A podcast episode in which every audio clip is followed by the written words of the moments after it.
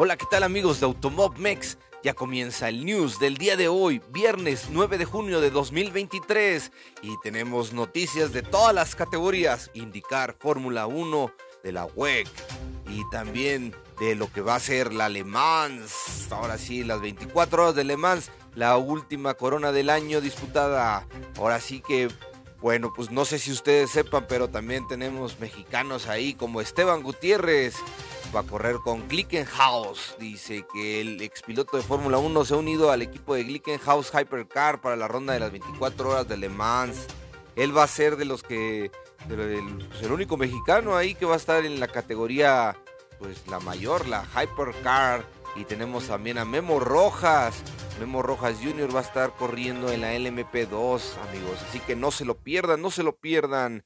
Ahí a los mexicanos que van a hacer todo lo posible para, para llevarse un podio, no sé, ahora sí que va a estar durísima, durísima la contienda de la WEC. Ahí este, lo que se avecina. ¿Y qué se avecinó el día de ayer? No, hombre, pues tuvimos la Hyperpole. ¿Quién se llevó la Hyperpole?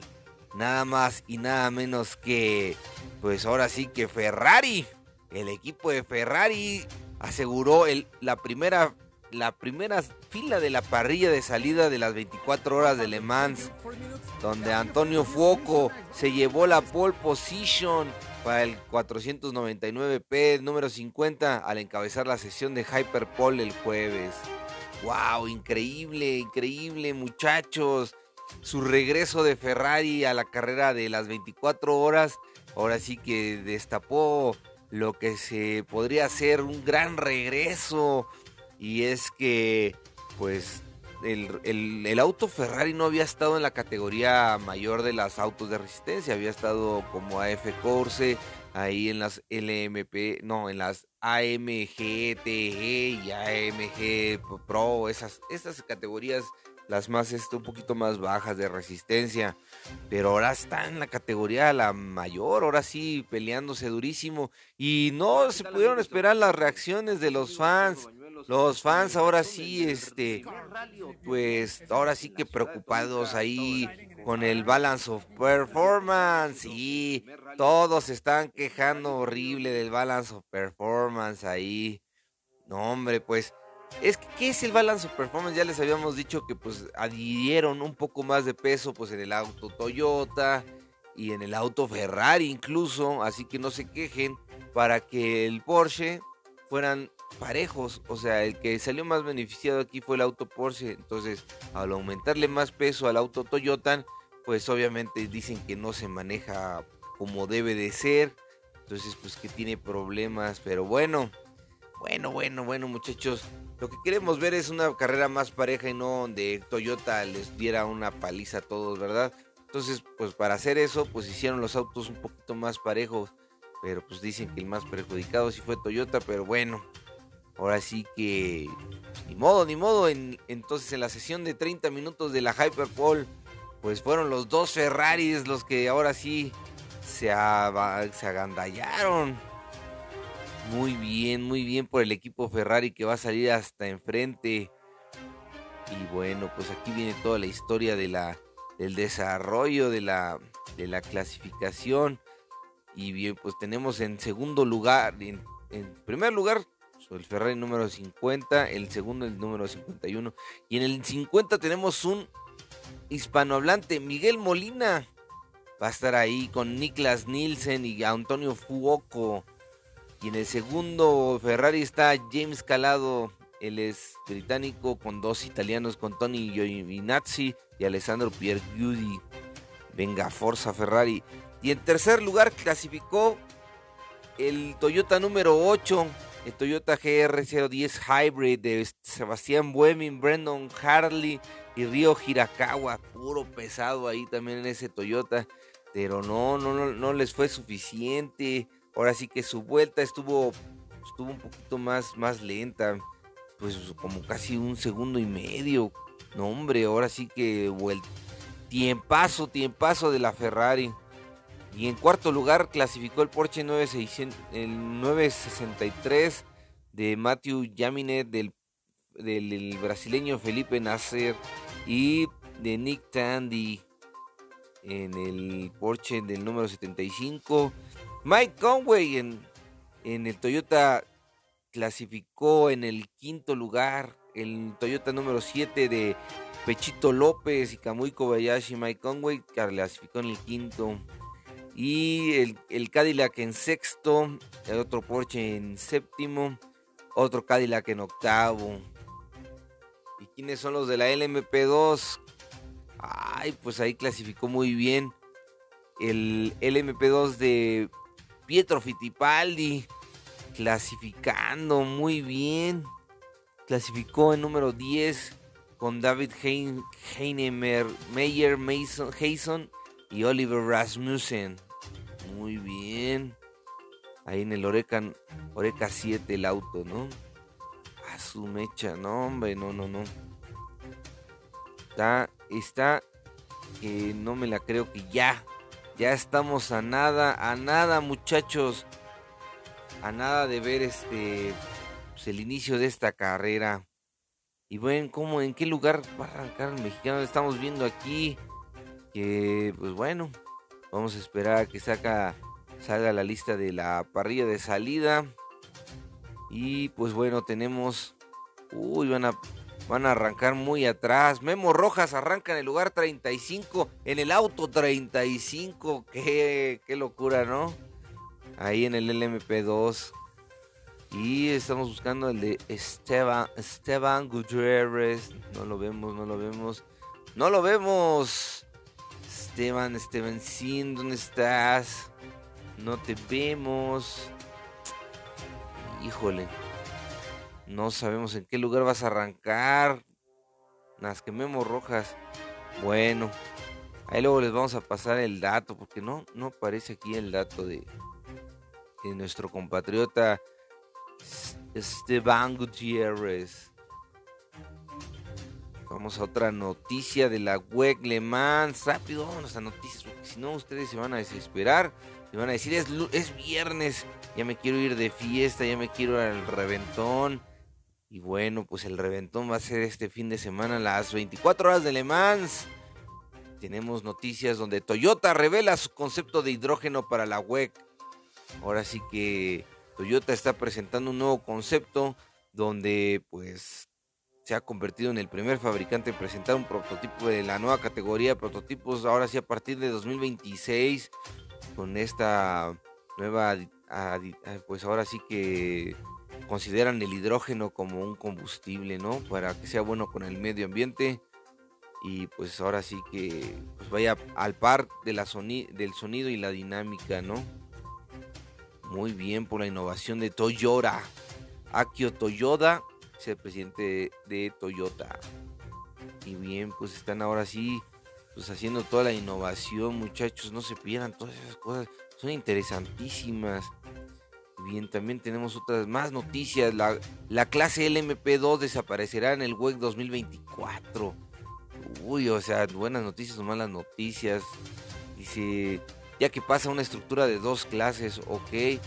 Solo los Hypercars y los LMGT3 serán elegibles para ingresar a la WEC la próxima temporada. La clase LMP2 será una víctima de la creciente demanda de espacios de la parrilla categoría superior rejuvenecida porque ahora está conformada por diferentes compañías como Toyota, Porsche, Ferrari, Cadillac, entre otras. Se espera que la llegada inminente de Lamborghini, BMW y Alpine a las clases superior para 2024, así como la marca boutique Isota Franchini, dice, o Franchini, dice, resulte una entrada de clase superior para hasta 20 autos la próxima temporada. ¡Wow! No, es que sí, se va a poner bueno. Es que ya es el regreso, muchachos. Ahora sí, ya se pusieron las pilas los del World Endurance Championship. ¿Y para cuándo el rally? ¿Para cuándo el rally? El rally ya debería estar haciendo este tipo de cosas. Alpine y BMW ya presentaron sus autos nuevos para lo que viene siendo eh, la temporada 2024 y están preciosísimos muchachos, preciosísimos. Y para el 2024 la WEC amplía 8 carreras Dos de ellas van a correr aquí en América, amigos. Amigos de América, se va a correr en Interlagos y también se va a correr en el Circuito de las Américas en Austin. ¡Wow! y estuvimos a un pelo de que también fueran aquí en México, pero no, porque no hubo afluencia aquí en México. El mexicano no está interesado y pues por eso no vinieron para acá, muchachos. No les, no les viene la, inversión, no, no, no les sirve la inversión para acá. Y es como de, qué mala onda, qué mala onda que no está anunciado ahí las seis horas de México de la WEC el espíritu de Le Mans, que estuvo buenísimo cuando vinieron para acá, están padrísimos los coches, pero pues ni modo, ni modo, no se dio. Y pues ahora sí que ya no se dio ni cuando estaba Roberto González, que pues, pues peleaba el campeonato y así en la LMP2 y ahora pues, y también Memo Rojas, pues ahora pues lo vemos muy, muy distante, muy distante. Bueno, pues vámonos a otras noticias muchachos, vámonos a otra categoría. Y pues bueno, ya tenemos el nombre de la persona que va a suplantar o a sustituir a Conor Daly en la parrilla. Va a ser Hunter Ray. Hunter Ray ahora sí que es el ex ganador de las, de, las 500 millas de Indianápolis y ex campeón de la IndyCar. Sustituirá a Conor Daly para el equipo Ed Camper Racing a partir de la ronda de Road America. Y bien, pues ahora sí que él ya había sido piloto de tiempo completo y hasta que pues el año pasado perdió su puesto en Andretti a, favor de Romain Grosjean, le quitó el puesto, dice, pero ahora regresa más en no, no es cierto, más este, más motivado que nunca, dice. Dice que le sorprendió recibir la llamada de Ed y dijo, Hunter Ray, me describió lo frustrado que estaba porque su equipo no había sido capaz de desarrollar su potencial a pesar de sus esfuerzos, inversiones, así como cambios técnicos y de personal en los últimos años y pidió ayuda. Ed y yo somos amigos desde hace mucho tiempo, he trabajado con el equipo en el, el pasado y somos un gran grupo talentoso de grandes, con grandes expectativas y un socio comprometido con, en Bitnile, esa criptomoneda. Dice, bueno, pues tiene un gran currículum. Hunter Ray, se nos hacía raro que también no estuviera corriendo pues, en las 24 horas y cosas así, pero bueno, ya está de regreso este vato y pues viene con todo. Y pues ahí dijeron que todos estos cambios fueron para, para mejorar la competitividad y añadir una, una perspectiva fresca de un piloto como Ryan. Vamos a ver si le funciona, si le funciona el cambio, porque Connor Daly pues, era buen muchacho, nada más que no estaba dando resultados y se lo, abrocharon. Abrochadito se fue. Dice Pechito López, dice que siente mucha admiración por lo que hace Canapino en la IndyCar. Bien, pues qué bueno ahí. Y Road America se corre ah, de este fin hasta el otro fin de semana, ¿eh, muchachos? Es el, es el fin de semana del 16 al 18 de junio. Road America corren allá, ¿eh? Así que no se lo pierdan. No se lo pierdan, ¿va? Entonces, este fin de semana no hay indicar, no hay Pato Ward, no hay carrera de indicar hasta dentro del, de, este al otro fin de semana, dentro de 8, dentro de 8 o 9 días va. Y bueno, vámonos a noticias de la Fórmula 1. Muchachos, vámonos a, a noticias. Hulkenberg, Hulkenberg de Haas dice que debe enfocarse en su ritmo de carrera. Pues sí, amigos, Hemos visto ahí cómo eh, verdad buenas vueltas, muy buenas vueltas, muy buenos tiempos. Y de repente en carrera es un globo desinflado, caray. No, hombre. Vamos a otra noticia. Dice, Red Bull no intercambia personal con McLaren por acuerdo de motores. Y es que ya se había sonado ahí varias noticias. Pues no hay intercambio, simplemente pues, pues rescinden contratos y pues los contratan otros. Entonces este, están hablando de que no hay conexión con la partida de la ingeniería del equipo de Red Bull. Rob Marshall a McLaren, un posible suministro de motores en el, eh, o sea, lo que le va a venir a McLaren, que es un posible suministro de motores de los estos que traen pues, el powertrain de Red Bull. Dice que ambos equipos admitieron que el CEO de McLaren, Zach Brown, habló con Christian Horner hace varias semanas sobre la posibilidad de que McLaren use la nueva unidad de potencia respaldada por Ford en 2026. Dice, Marshall ha trabajado recientemente en RB para antes de aceptar unirse a McLaren como director de ingeniería y diseño en enero. Hoy se va a poner bueno. Ya McLaren le está apostando muchísimo, muchísimo a la innovación y muchísimo a todo. Bien, aquí dice que ¿Puede la F1 salvar los motores de combustión? La Fórmula 1 se encuentra en un momento único mientras se prepara para una normativa que podría definir los coches que conduciremos en el futuro, dice, con Audi y Honda engrosando las filas de la Fórmula 1 al comprometerse con la normativa sobre motores turbohídridos alimentados de forma sostenible a partir del 2026. Dice la importancia de lo que está ocurriendo va mucho más allá del espectáculo de tener seis fabricantes de coches enfrentados en la pista. Dice, de hecho, de hecho hay un panorama global más amplio en juego y bien podría dictar el futuro de los motores de los coches de carreras. Tras la reciente decisión de Honda de dar un giro de 180 grados, no tardaron en surgir algunos mensajes claves sobre hacia dónde se dirige la Fórmula 1 y lo que significa para los vehículos que vemos en las carreras o en las carreteras de todos los días. Y sí, pues es que le quieren apostar ahora sí a motores más, más sanos con el ambiente, más tranquilos, ahora sí más, más dóciles con el ambiente, pero eso significa pues que sean menos este, ahora sí, motores más, más tranquilos. Más tranquilos, ahí sonaba la...